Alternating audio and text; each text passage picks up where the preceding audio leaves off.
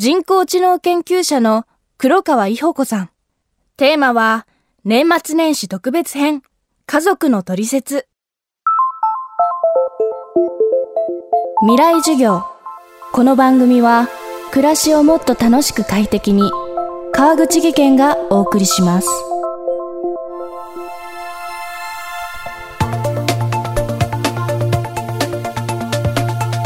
未来授業。今週の講師は、人工知能研究者の黒川伊保子さん。長い間人工知能の開発に携わってきた黒川さんの著書「妻のトリセツ」はその分かりやすさが夫ばかりか妻にも支持されて40万部を超えるベストセラー。今年になって続編ともいえる「夫のトリセツ」も刊行されました。分かってくれないのではなくどこまで行っても分かり合えない男と女。そもそも脳が違うと黒川さんは言います。家族と過ごす時間も長くなる年末年始。今週は黒川伊保子さんに家族の取説を学びます。子供ができると妻はどうして夫に厳しくなるのでしょうか。子育て期にはなぜ夫にイライラするのでしょうか。未来授業1時間目。テーマは、妻の取説。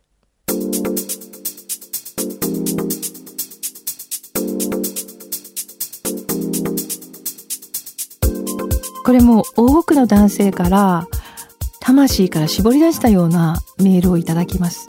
その妻が変わったって、もうどうしていいかわからないっていういただくんですけどね。まあ、これはもう脳の働きなので母性の一環なのでしょうがないですね。私がもし母性を人工知能に授けて何があってもこの赤ちゃんを育ててほしいという人工知能に託すとしたらその母性をどう設計するか。母性っていうのは自分の資源気持ち手間お金時間。こういう資源を全て子供に捧げるという本能ですから夫に捧げるそれはゼロになるわけ。だから2番目じゃないんです。で、夫は逆に言うと捧げてくれる側になるわけですよ。自分の時間、お金、気持ち、手間、これを私たちに捧げてねっていう立場になるので、提供される側から提供する側に一気に変わるんですね。さらに、私自身が自分の子供を育てていて思ったのは、命がけなんだなってことでした。もう新生児が隣に寝てたら、ちょっと呼吸が止まっただけで起き上がるんですね私たち母親は。ちょっとした瞬間に息がコッと止まっただけででその時にこりゃ戦場のベースキャンプだなと思ったの。まるで兵士が人の気配を感じたように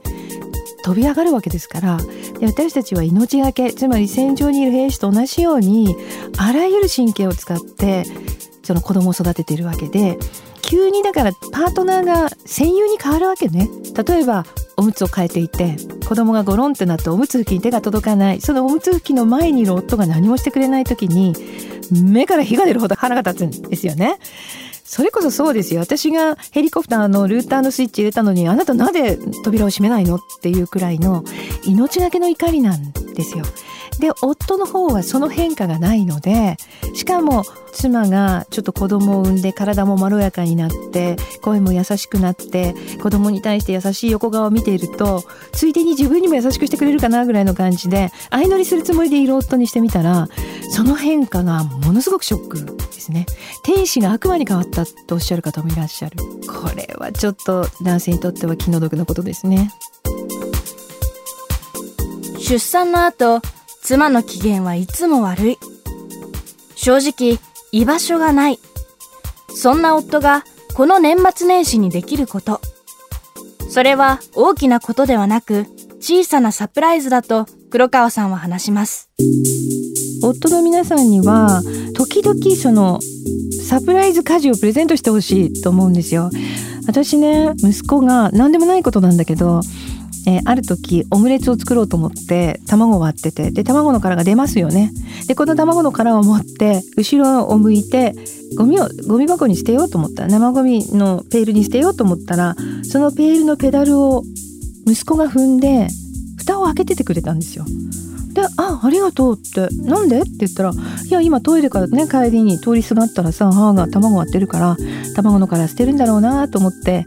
あげといた」って言ったんですけどそういうことのコミュニケーションが本当に愛しいんですよ。だから女性もやってあげる。出しっぱなしにしている夫のコートをかけてやりテーブルの上のコップを片付けてるのになんか夫の方はそれに甘えてルールさえも守らなくなるっていうので爆発していくんですね。なので、まあ、ルールは守ったままにする。だけど、そうやってやってくれることに対して、じゃあ妻のルールの分をちょっとついでにやってあげようかなっていうことをやってあげると、まあ、これがコミュニケーションですね。女性の感じからすると、